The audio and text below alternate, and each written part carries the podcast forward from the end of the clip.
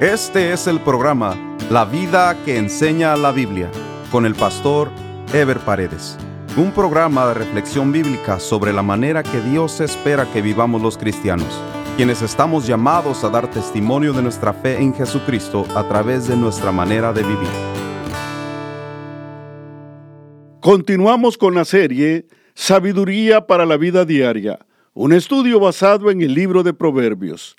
Este es el estudio número 52 titulado Huye el impío sin que nadie lo persiga. Cada vida es un reflejo de lo que guarda en su corazón, de los valores y las intenciones que impulsan su vida y que lo llevan a tomar las decisiones que toma. Por eso debemos evaluar lo que tenemos en nuestro corazón, porque eso es lo que determina lo que somos y hacia dónde vamos. Proverbios 27, 19 dice, como en el agua el rostro corresponde al rostro, así el corazón del hombre al del hombre. Este proverbio nos habla de que para reconocer el estado en que estamos es necesario discernir lo que hay en nuestro corazón. En realidad se refiere a lo que se reconoce como un examen de conciencia. David se conocía a sí mismo y sabía que su conciencia estaba tranquila.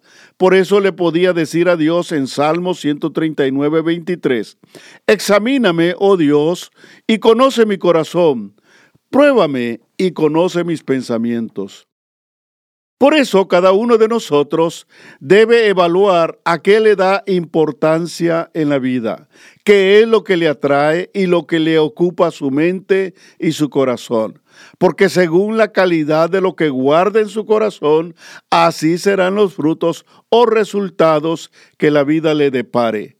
Por eso la recomendación contenida en Proverbios 4:23 que dice, sobre toda cosa guardada, guarda tu corazón, porque de él mana la vida. Cada uno de nosotros debe examinarse a sí mismo para conocer hacia dónde está inclinando su vida.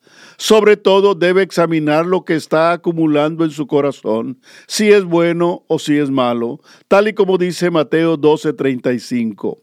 El hombre bueno del buen tesoro del corazón saca buenas cosas, y el hombre malo del mal tesoro saca malas cosas.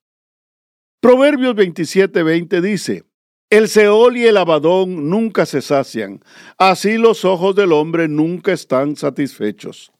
Este proverbio nos presenta una realidad que nos debe hacer meditar en cuanto a lo que deseamos de esta vida. Nada de lo material, de lo visible, produce completa satisfacción.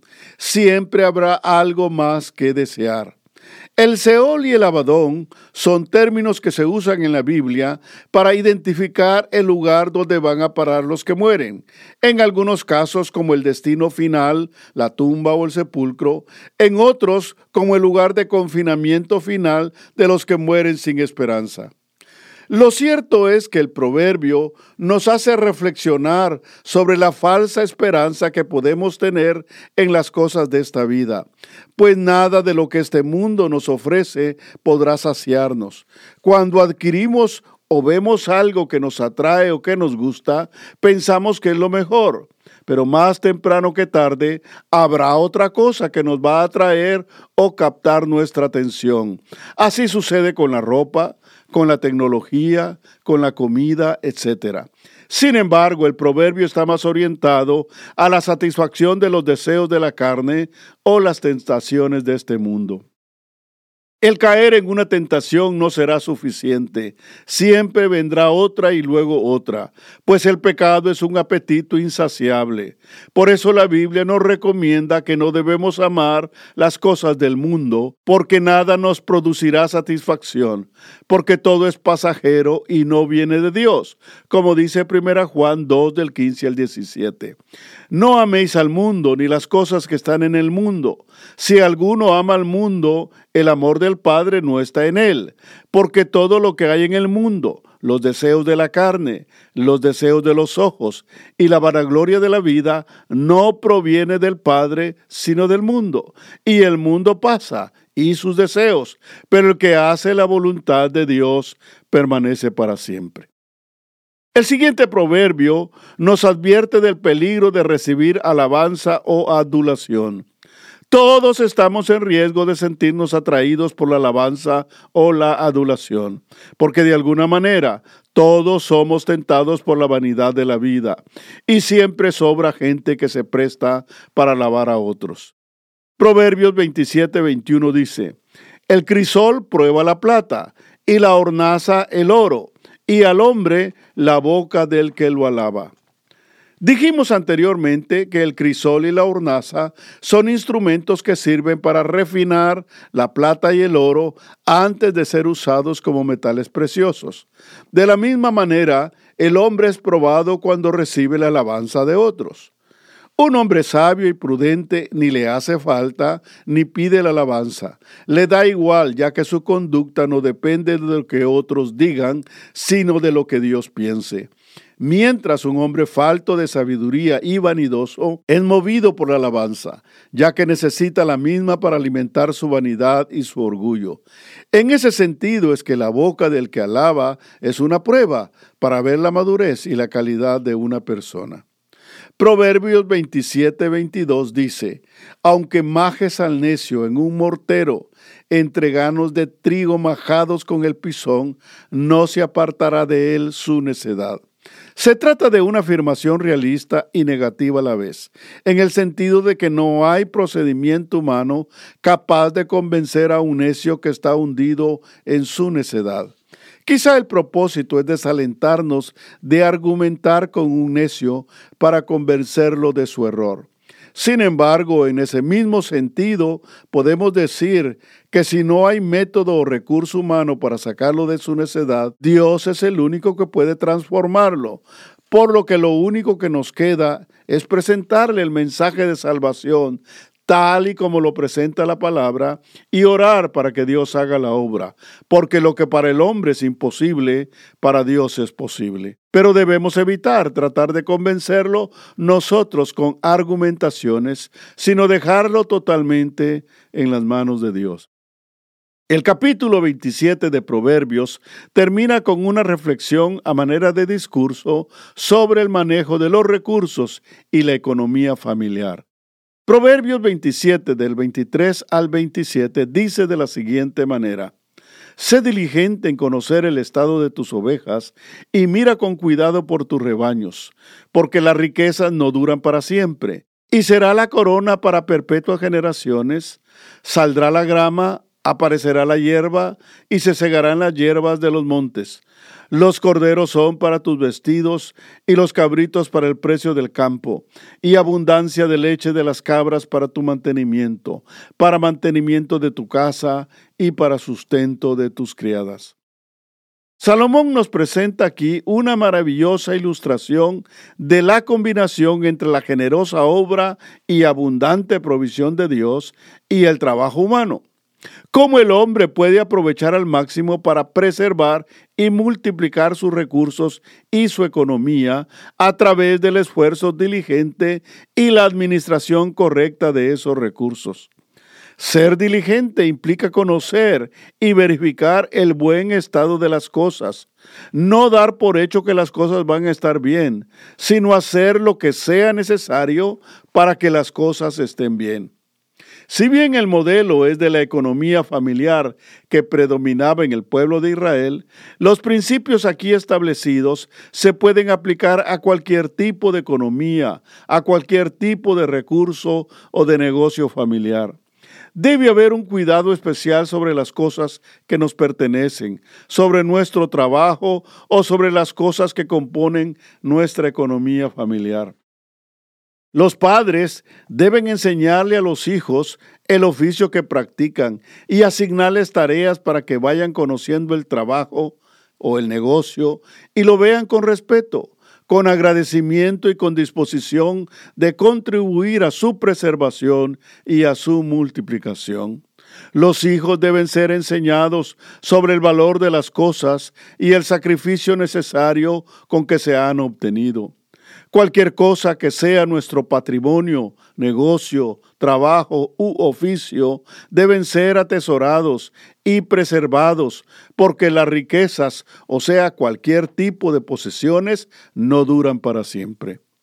Muchas personas, familias, negocios, etcétera, no hicieron el esfuerzo por preservar y multiplicar sus riquezas, pues creyeron que las mismas les durarían o se mantendrían en el mismo estado permanentemente.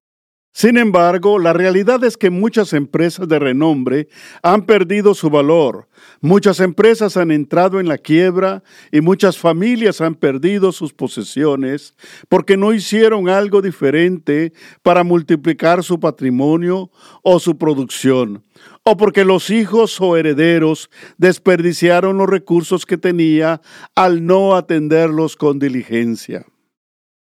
Lo cierto es que la economía familiar, sea como fuere, debe ser preservada y multiplicada. Si el padre aprendió un oficio, el hijo debe superarlo y, de ser posible, alcanzar una profesión. Si el padre tiene un negocio, el hijo debe diversificarlo para expander sus posibilidades. Todo padre de familia debe pensar no solo en su familia presente, sino en sus futuras generaciones, porque al pensar así, trabajará diligentemente para expander y multiplicar sus posesiones.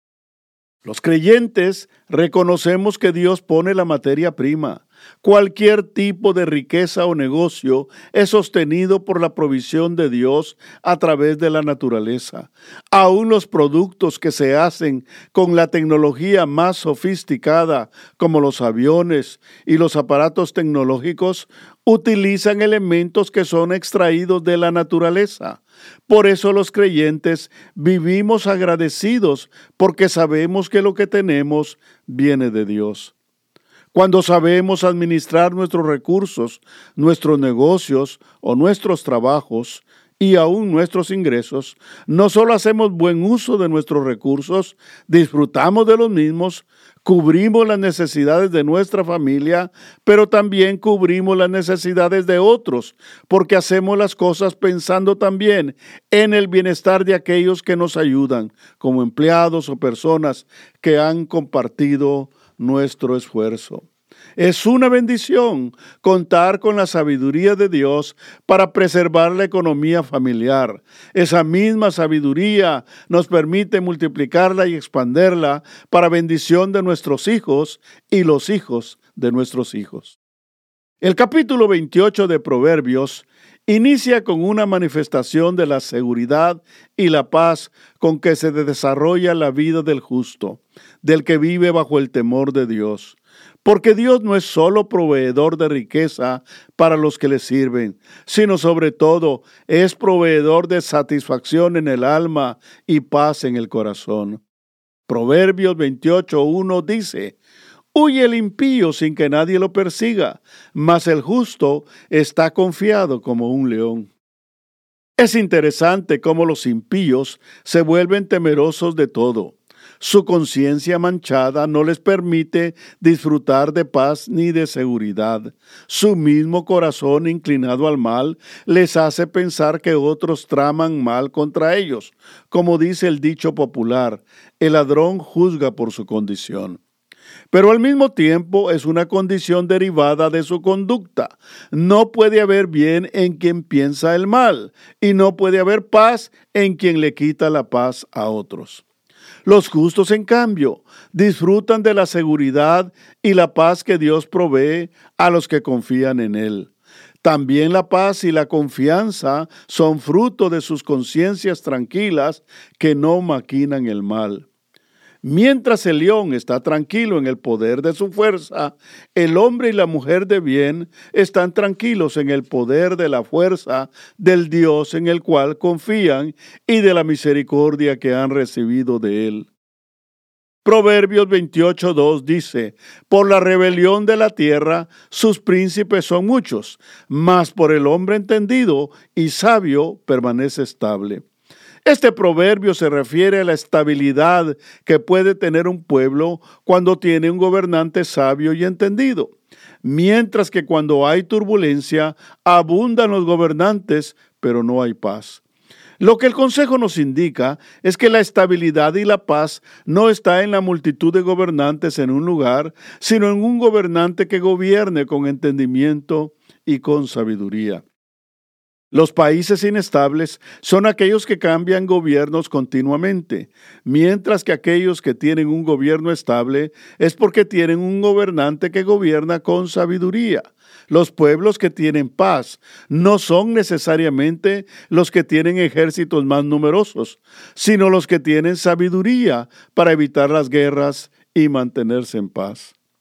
Proverbios 28.3 dice, el hombre pobre y robador de los pobres es como lluvia torrencial que deja sin pan. Este proverbio bien se podría utilizar como el guion de una película fantasiosa donde un hombre pobre que al llegar a las esferas de poder se convierte en el mayor opresor de los pobres, más que cualquiera de sus antecesores. Se puede ver también como una ironía triste e increíble, pues ¿quién se puede imaginar a alguien que ha probado las miserias de la vida aprovecharse de aquellos que al igual que él viven en la miseria? Pero esa es la realidad de la vida, pues la malicia y la impiedad son estados del corazón, no importa cuál sea la condición social. No por ser pobre se es humilde, ni por ser rico se es orgulloso. De la misma manera, no por ser rico se es injusto, ni por ser pobre se es justo. No es la condición social ni la apariencia la que define a una persona, sino lo que guarda en su corazón. La inclinación a la maldad y a la injusticia está en todas las esferas de la vida. Los prejuicios sociales hacen mucho daño tanto a quienes los expresan como a quienes los reciben. Proverbios 28:4 dice, Los que dejan la ley alaban a los impíos, mas los que la guardan contenderán con ellos. Este es un proverbio contrastante en donde se manifiesta la actitud en que caen los que desprecian la ley, quienes terminan complaciéndose con los impíos, mientras quienes guardan la justicia lucharán contra ellos. Por supuesto que cuando se habla de luchar o contender contra ellos, se refiere a defender la justicia, a hacerla prevalecer por medios legales de defensa y sobre todo por medio del ejemplo. El medio de lucha del cristiano contra los impíos y contra los que cometen injusticia es su testimonio, es su vida pegada a la justicia divina, es su ejemplo valiente y combativo contra el pecado y la impiedad. El cristiano mantiene una lucha constante en este mundo, especialmente cuando el pecado se ha vuelto popular y se predica el mismo como si fuera algo bueno. El creyente no puede permanecer callado ante las descaradas y cínicas manifestaciones de la gente liberal que alaba y defiende a los impíos. Debemos levantar el estandarte de la fe y predicar la palabra de verdad en nuestra familia, en nuestra iglesia, con nuestro ejemplo y mantener nuestra posición en medio de cualquier grupo en donde nos movemos. Proverbios 28:5 dice, los hombres malos no entienden el juicio, mas los que buscan a Jehová entienden todas las cosas. Esta es una contundente declaración de la autoridad que adquiere la persona temerosa de Dios para entender las circunstancias de la vida. Dios nos da sabiduría para vivir y para entender las cosas que pasan en este mundo.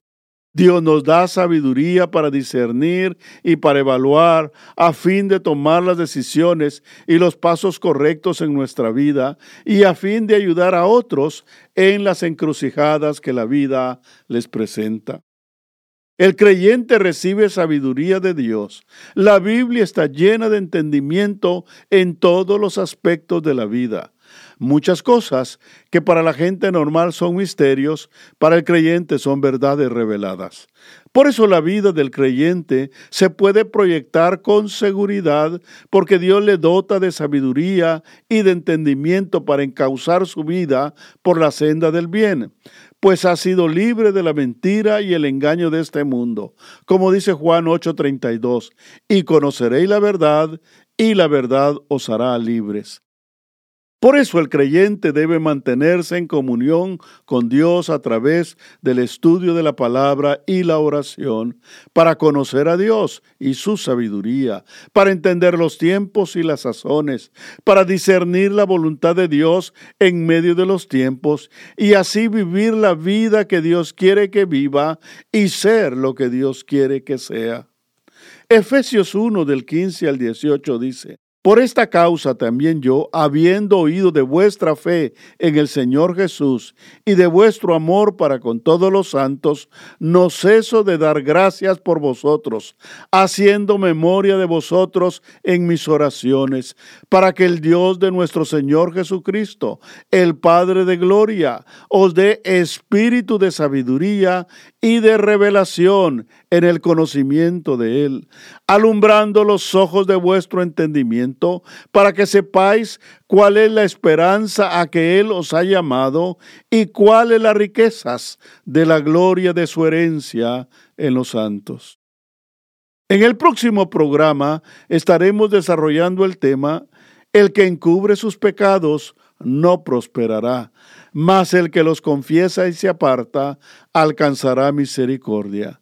Nos vemos en el próximo programa. Dios les bendiga. Este fue el programa La vida que enseña la Biblia con el pastor Ever Paredes. Este programa fue patrocinado por la iglesia La Puerta Abierta, ubicada en Irvine, en el condado de Orange, California. La iglesia La Puerta Abierta transmite uno de sus servicios por YouTube si desea ver la transmisión con los mensajes del pastor Ever Paredes, vaya a nuestro sitio de internet, lapuertaabierta.com, y haga clic en transmisión en vivo. O directamente a YouTube y escriba LPA en vivo, los domingos a las 10.30 de la mañana. Si desea mayor información, escriba al correo electrónico info arroba lapuertaabierta.com